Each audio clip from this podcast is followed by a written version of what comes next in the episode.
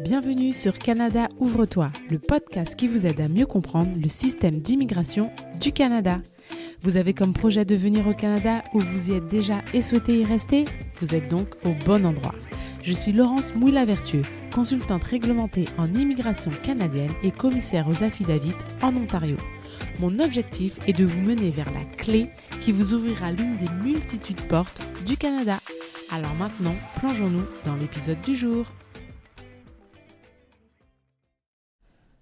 Bonjour à tous et bienvenue pour ce troisième épisode de Canada Ouvre-toi. Alors aujourd'hui, comme promis, nous allons parler de comment faire pour travailler au Canada. Mais avant de rentrer dans le vif du sujet, je tenais d'abord à vous remercier pour l'accueil que vous avez fait à ce podcast.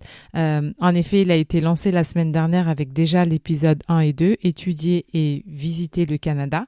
Et donc du coup, euh, voilà, ça m'a fait vraiment chaud au cœur de recevoir ces messages de soutien, ces messages d'encouragement, de savoir que voilà les, les informations que vous avez pu obtenir vous avez aidé à, y voir un peu plus clair. Et là, du coup, avant de, rentrer dans le sujet du jour, je voulais juste répondre à deux questions que j'avais reçues par rapport au permis d'études. Donc, en fait, la première question, euh, on me demandait si la rentrée est en septembre 2023, est-ce que c'était possible d'arriver deux mois plus tôt pour pouvoir travailler pendant l'été et mettre un peu d'argent de côté? Alors, malheureusement, ce n'est pas possible de commencer à travailler au Canada sans avoir commencé le programme d'études. Donc, c'est-à-dire que si la rentrée est en septembre 2023, il faut attendre de, de commencer le premier cours avant de pouvoir travailler. Donc, si vous décidez d'arriver en avance, dans ce cas-là, vous pouvez seulement visiter, mais ce ne sera pas possible de travailler. La deuxième question, c'était euh, je voulais savoir si pendant les vacances scolaires, je pourrais revenir dans mon pays d'origine afin de voir ma famille. Alors, comme je vous avais expliqué dans, dans l'épisode numéro 2, si euh, vous obtenez votre permis d'études pour la première fois, en même temps, on va vous délivrer soit une autorisation de voyage électronique, soit un visa de visiteur. Tant que l'un de ces deux documents est valide et n'est pas arrivé à date d'expiration, dans ce cas-là, vous pouvez, euh, vous pouvez voyager à l'extérieur du pays et revenir. Mais par contre, si vous voyez que la date d'expiration arrivera pendant que vous serez à l'extérieur du pays, dans ce cas-là, euh, il faut faire une, il faut faire une nouvelle demande parce que sinon, même si votre permis d'études est valide, vous pouvez être, euh, vous pouvez voir votre euh, votre entrée sur le sol canadien refusée sans AVE ou sans visa de visiteur. Donc voilà, donc c'était les deux questions euh, que j'avais reçues. N'hésitez surtout pas, hein, si vous pendant l'épisode, il y a des choses qui ne sont pas claires ou pour lesquelles vous aimeriez avoir un peu plus d'informations, euh, vous pouvez toujours m'envoyer un message sur Instagram ou par euh, email. Donc j'ai mis les informations dans les notes de l'épisode. Si vous avez des questions, et puis je ferai mon possible pour y répondre au prochain épisode. Donc voilà, c'était tout pour les, questions par rapport au permis d'études. Donc maintenant, on va pouvoir parler du travail au Canada. Alors, on va se refaire la petite carte euh, mentale. Comme je l'expliquais, on a l'immigration. À l'intérieur de l'immigration, il y a l'immigration permanente et l'immigration temporaire. L'immigration permanente, comme son nom l'indique, est permanente. Dans l'immigration temporaire, c'est-à-dire que votre la durée autorisée sur le sol canadien est limité. Euh, ça peut aller en jours euh, jusqu'à en années. Dans l'immigration temporaire, on a la visite, les études, le travail. On a déjà traité de la visite et des études dans le dans l'épisode dans les deux épisodes précédents et donc aujourd'hui, on va traiter du travail. Alors en fait, il faut savoir que le, les travailleurs en fait étrangers temporaires ils sont considérés en fait comme quand même essentiels dans certains secteurs clés de, de l'économie canadienne, notamment dans le secteur de l'agriculture, de tout ce qui est transformation alimentaire ou encore dans les, dans les soins de santé.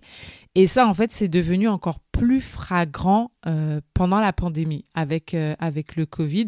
Et on en ressent encore l'effet aujourd'hui parce que dans plusieurs dans secteurs d'activité, dont les trois secteurs dont je viens de parler, on voit une, une pénurie de, de main-d'œuvre. Donc clairement, en fait, les travailleurs étrangers, ils contribuent vraiment à l'économie et ils aident aussi du coup les employeurs en fait à, pourvoir des postes euh, que les citoyens canadiens ou les résidents permanents ne sont pas en mesure de ne sont pas en mesure de combler. Donc en fait, euh, de manière générale, en fait, les permis de travail, ils sont accordés en fonction de la demande. Donc il n'y a pas vraiment de niveau ou de limite établie euh, quant au nombre de, travailleurs total euh, admis au Canada. Après, selon les catégories, évidemment, il y aura, certains quotas, mais il n'y a pas de, de quota général. Parce que, comme je viens de le dire, c'est vraiment destiné à, à combler les pénuries de, de main-d'œuvre. Ce qu'il faut aussi retenir, c'est que même si euh, vous êtes travailleur étranger, vous bénéficiez des mêmes droits et des mêmes mesures de protection euh, au niveau du droit du travail que les, citoyens, canadiens et les résidents euh, permanents. Et ça, ça s'applique au niveau fédéral, au niveau provincial, au niveau territorial et même au niveau des, des conventions collectives. Donc, tout le monde est traité de la même manière, tout le monde est sur le même pied, euh, le même pied d'égalité. Alors je voulais juste aussi vous donner quelques chiffres pour que vous ayez un peu une, euh, une idée du poids des, travailleurs étrangers. Donc en 2019, donc avant la pandémie, euh, il y a eu plus de 403 000 permis de travail délivrés, donc quel que soit le, le secteur. En 2021, bah, du coup, ça a chuté. Donc, il y en a eu seulement 163 000 qui ont été délivrés de janvier à octobre 2021. Et pour la même période, en 2022, ce chiffre a été multiplié par 4 parce qu'il y a eu plus de 645 000 permis de travail délivrés. Donc, vous imaginez un peu euh, le besoin du Canada d'avoir recours à la main-d'œuvre extérieure. Il y a un secteur aussi euh, qui représente une faible proportion des permis de travail délivrés, mais dans lequel il y a, quand même une pénurie de travailleurs, c'est l'agriculture. En fait, ce secteur, ce secteur pardon, il touche durement les entreprises parce que du coup, ça nuit en fait à la sécurité alimentaire du, du Canada en général. Donc, par rapport à ça, du coup, IRCC, il accorde en fait la priorité aux demandes de permis de travail et euh, aux demandes d'études d'impact sur le marché du travail. Donc, je vais vous expliquer tout à l'heure ce que ce que c'est. Mais du coup, en fait, la priorité est donnée pour les permis de travail dans le secteur de dans le secteur de l'agriculture. Donc voilà, ça prouve aussi qu'on n'est pas forcément obligé d'avoir un profil ingénieur ou un profil dans l'informatique, par exemple, pour avoir plus de chances d'immigrer au Canada. Alors maintenant, on va passer à la partie entre guillemets administrative. Donc ce qu'il faut savoir, c'est qu'il y a des personnes qui ont besoin d'un permis de travail et d'autres qui n'en ont pas besoin. Bien évidemment, celles qui n'en ont pas besoin représentent vraiment un petit pourcentage euh, de travailleurs. Donc je vais juste vous donner quelques exemples de personnes qui sont exemptées de permis de travail pour vous donner une idée un peu du type de profil. Donc ce sont les, diplomates, les, athlètes par exemple qui viennent juste sur le sol canadien pour effectuer une compétition, les membres d'équipage euh, des avions, donc tout ce qui est steward, hôtesse de l'air, le clergé, donc les rabbins, les prêtres, les imams, les moines, euh, les moines bouddhistes, certains artistes qui viennent juste donner euh, un concert, ça peut être aussi des journalistes qui viennent juste faire un reportage Flash News Express. Donc voilà, c'est juste pour vous donner le type de profil de personnes qui viennent au, Canada. En fait, ils viennent pas contribuer concrètement à, alimenter l'économie du, du Canada. C'est qu'ils viennent faire une tâche précise et ensuite ils repartent. Donc bien évidemment, c'est pour ça que ça représente seulement un petit pourcentage, euh, un petit pourcentage des travailleurs. Donc ensuite, toute la grosse majorité a besoin d'un permis de travail. Une autre distinction aussi que je tiens à faire, c'est qu'en termes de permis de travail, il y a les permis de travail ouverts et les permis de travail fermés. Ce qu'on appelle permis de travail ouverts, en fait, ce sont les permis de travail qui ne sont pas liés à un employeur. C'est-à-dire que vous pouvez travailler pour plusieurs employeurs si vous en avez envie. Euh, vous pouvez faire des heures supplémentaires, mais en tout cas sur le papier physique euh, qui sera apposé dans votre passeport, il n'y aura pas de, nom d'entreprise et donc du coup vous n'avez pas besoin de, trouver une offre de, travail en avance. Contrairement à un permis de travail fermé, où là vous êtes lié à l'employeur, c'est-à-dire que sur votre permis de travail, il y aura marqué pour qui vous devez, euh, vous devez travailler. Et donc, du coup, vous ne pouvez pas faire d'heures supplémentaires dans une autre, euh, compagnie. Vous ne pouvez pas faire de temps partiel, euh, par exemple, chez quelqu'un d'autre. Alors, bien évidemment, tout le monde aimerait pouvoir obtenir un permis de travail ouvert mais ce serait trop facile. Et là encore, comme l'exemption de permis de travail, pour le permis de travail ouvert, c'est seulement euh, un certain type de personnes qui y a droit. Donc là encore, je ne vais pas vous donner toute la liste, je vais juste vous donner quelques exemples de personnes admissibles à un permis de travail ouvert. Donc ça peut être par exemple euh, un étudiant étranger euh, qui a un permis de travail post-diplôme après son, son, diplôme canadien. Ça peut être par exemple euh, des personnes qui ont fait leur demande de résidence permanente et qui sont dans l'attente de la réponse. Ça peut être aussi selon, certaines, euh, selon certains critères, je tiens à préciser. Ça peut être aussi des personnes qui participent au programme euh, vacances-travail. Ça peut être un réfugié, un demandeur d'asile ou une personne protégée. Euh, ça peut être aussi euh, l'époux, le conjoint de fait d'un travailleur qualifié ou d'un étudiant étranger. Voilà, donc ce sont ce type de personnes qui ont droit à un permis de travail ouvert et qui donc peut travailler chez n'importe qui, pour n'importe qui plutôt. Et l'autre chose aussi qu'il faut savoir, c'est que quel que soit le type de permis de travail que vous avez, que ce soit ouvert ou fermé, il y a des conditions générales qui s'appliquent. C'est-à-dire que vous n'avez pas le droit euh, de travailler pour un employeur euh, qui est soupçonné d'exploitation sexuelle. Donc par exemple, euh, des clubs de, de, de striptease, des salons de massage, des services d'escorte, ce genre de choses. Et dans tous les cas, quel que soit le permis de travail que vous avez, vous devez prouver que vous quitterez le Canada à la fin de votre période de séjour autorisée. Donc en fait, ça, c'est valable. Quitter le Canada à la fin de votre période de séjour autorisée, c'est valable quel que soit euh, votre statut temporaire, que vous veniez pour visiter, que vous venez pour étudier, que vous venez pour travailler, vous devez quitter le Canada à la fin de votre période de séjour temporaire. L'autre chose aussi que vous pouvez vous demander, c'est combien de temps vous êtes autorisé euh, à travailler au Canada en tant que travailleur temporaire.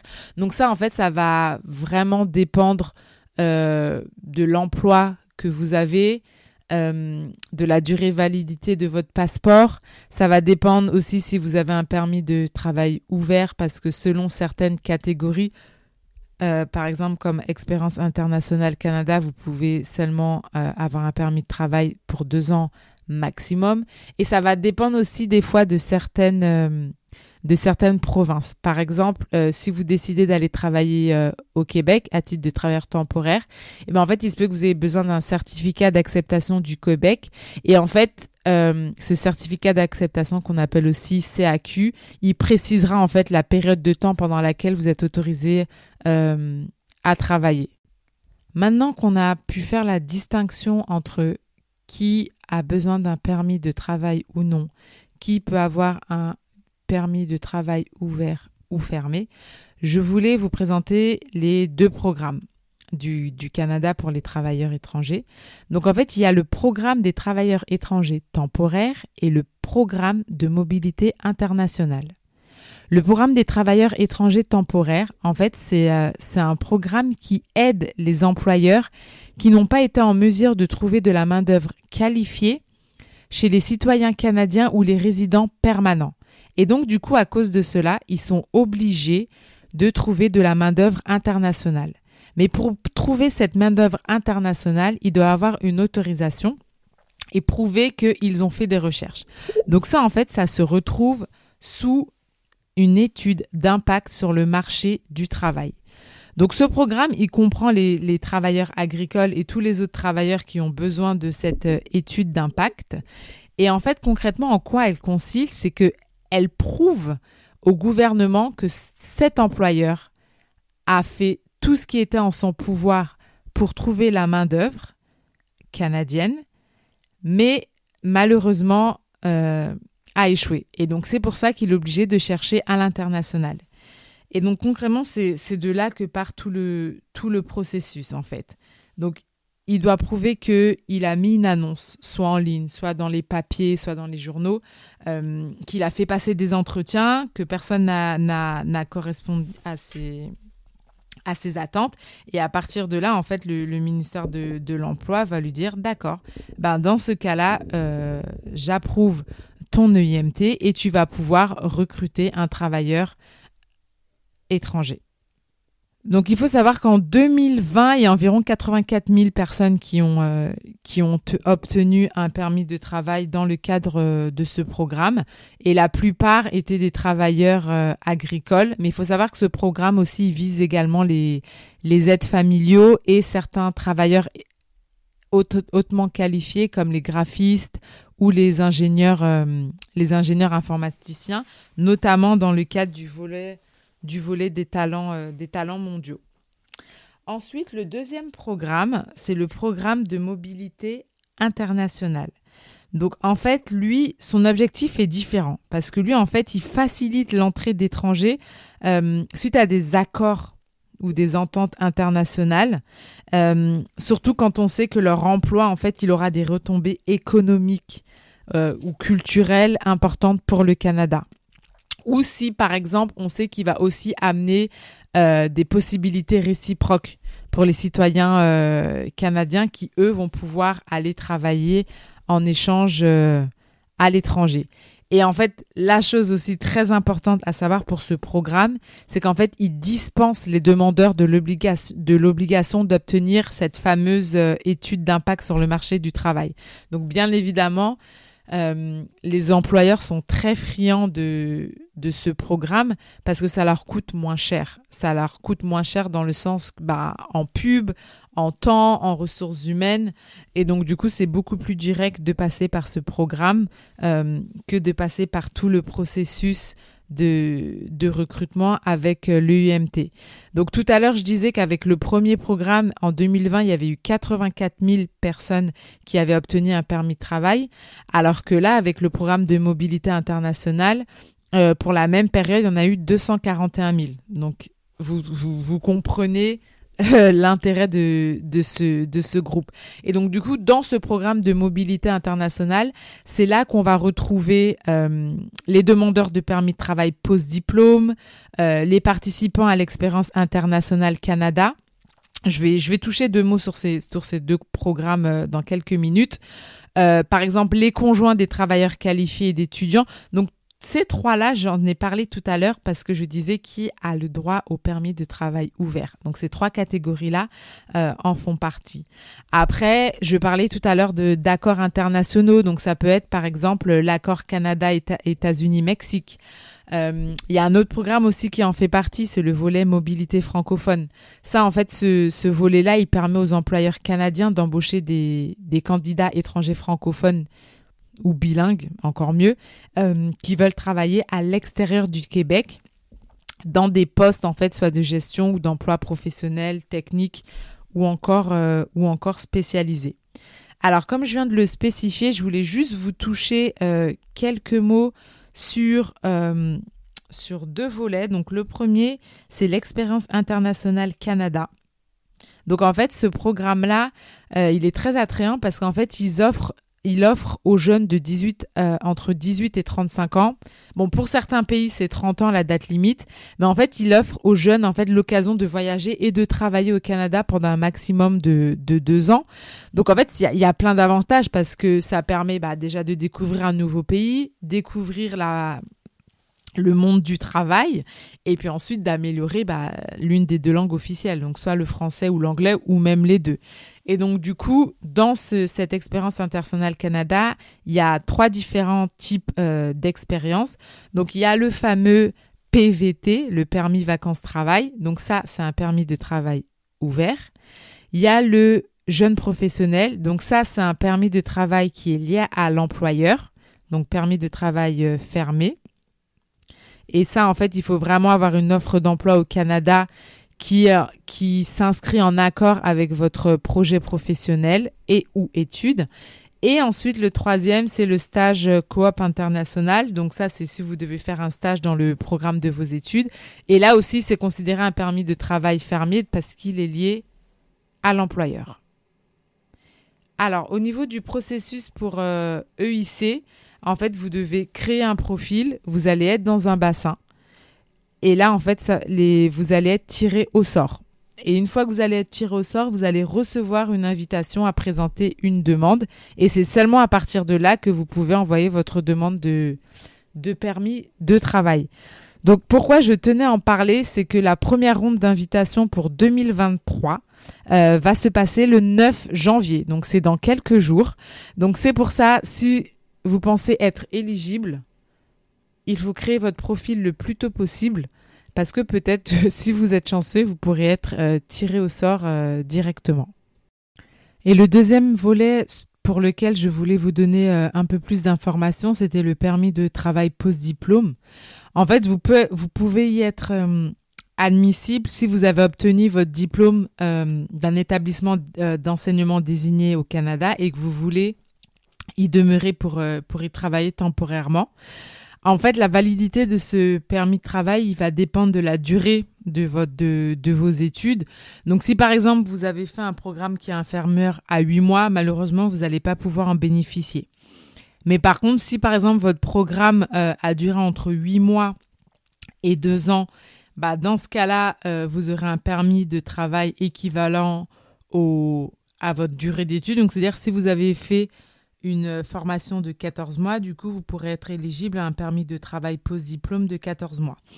Et pour toute étude supérieure à 2 ans, dans ce cas-là, vous pouvez avoir un permis de travail pour une durée de 3 ans maximum. Donc, que vous ayez fait euh, des études euh, de 2 ans et demi ou de 5 ans, et eh ben, dans tous les cas, vous aurez un permis de travail post-diplôme d'une durée de validité de 3 ans. Il faut savoir que vous pouvez en bénéficier seulement une seule fois. Et euh, vous avez jusqu'à 180 jours, donc à peu près quasi 6 mois, après l'obtention de votre diplôme pour pouvoir en demander un. Donc c'est-à-dire que si vous avez eu votre diplôme, euh, imaginons le, le 15 février, dans ce cas-là, vous aurez à peu près jusqu'au 15 août pour faire une demande de, de permis de, travail post-diplôme. Une dernière chose aussi que je souhaitais, euh, sur laquelle je souhaitais porter votre attention, si jamais vous souhaitez euh, faire vos études au Québec, il faut savoir qu'à compter du 1er septembre 2023, les critères d'admissibilité pour certains programmes euh, de certains établissements désignés vont être modifiés.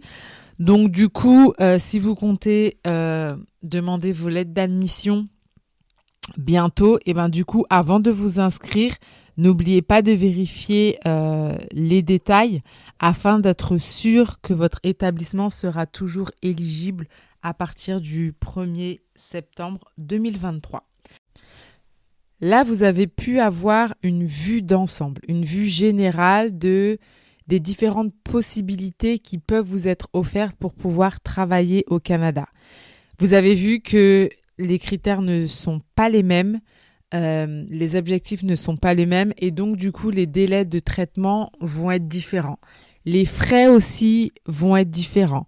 Euh, en effet, selon que vous demandez un permis de travail ouvert ou fermé, le montant ne sera pas, ne sera pas le même. Euh, concernant les examens médicaux, donc là, ça va vraiment dépendre à nouveau de votre, de votre pays de résidence et des derniers pays que vous avez visités et surtout pendant combien de temps?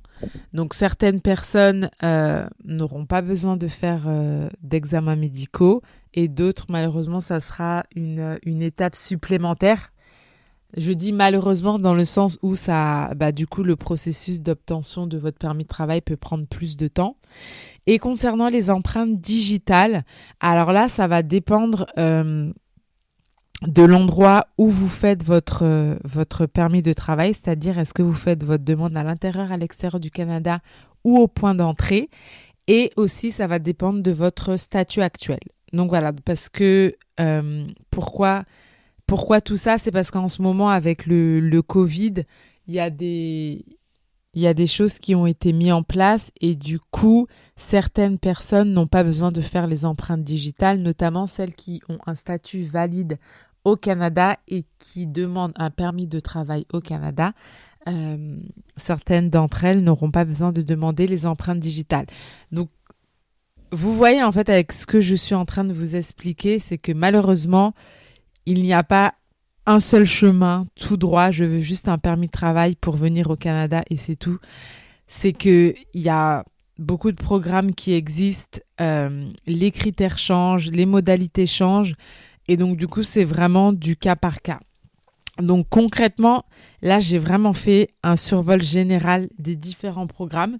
Je sais que ça peut paraître beaucoup euh, à écouter, à essayer de visualiser, mais comme je l'ai dit, là, cet épisode, les premiers épisodes du podcast, c'est vraiment BABA, le BABA du système d'immigration au Canada, les fondations. Mais plus tard, je pourrais rentrer plus en profondeur euh, dans chaque type euh, de permis de travail, chaque type de, de programme pour vous vraiment vous ayez une, une meilleure idée. Mais là voilà, c'était vraiment une, une vue d'ensemble euh, par rapport à tout ça. Alors, pour récapituler, pour pouvoir venir travailler au Canada, soit vous faites partie d'un petit pourcentage de personnes qui n'ont pas besoin de permis de travail, soit vous en aurez besoin.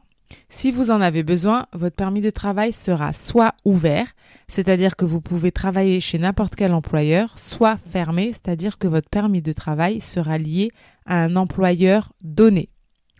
Concernant votre permis de travail, soit il aura besoin d'une étude d'impact du marché du travail appelée EUMT, ou vous en serez exempté selon que vous apparteniez au programme de mobilité internationale ou si vous appartenez au programme des travailleurs étrangers temporaires. Quel que soit le type de travail, de permis de travail que vous avez, il y a des listes euh, d'employeurs pour lesquels vous ne serez pas autorisé à travailler, notamment ceux qui font de l'exploitation de services sexuels.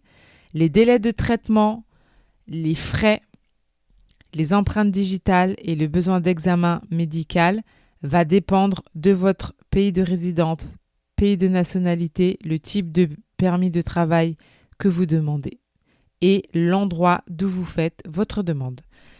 Donc voilà, j'espère vraiment que ce troisième épisode vous aura apporté les informations que vous recherchez. Si jamais vous avez des amis ou de la famille ou que vous connaissez des personnes qui sont intéressées à venir au Canada, n'hésitez pas à partager le podcast. Et si ces informations vous ont plu, n'hésitez pas à laisser des commentaires ou une pluie d'étoiles et à vous abonner au podcast à partir de votre plateforme préférée. On se retrouve la semaine prochaine où nous passerons cette fois-ci à la résidence permanente. À bientôt!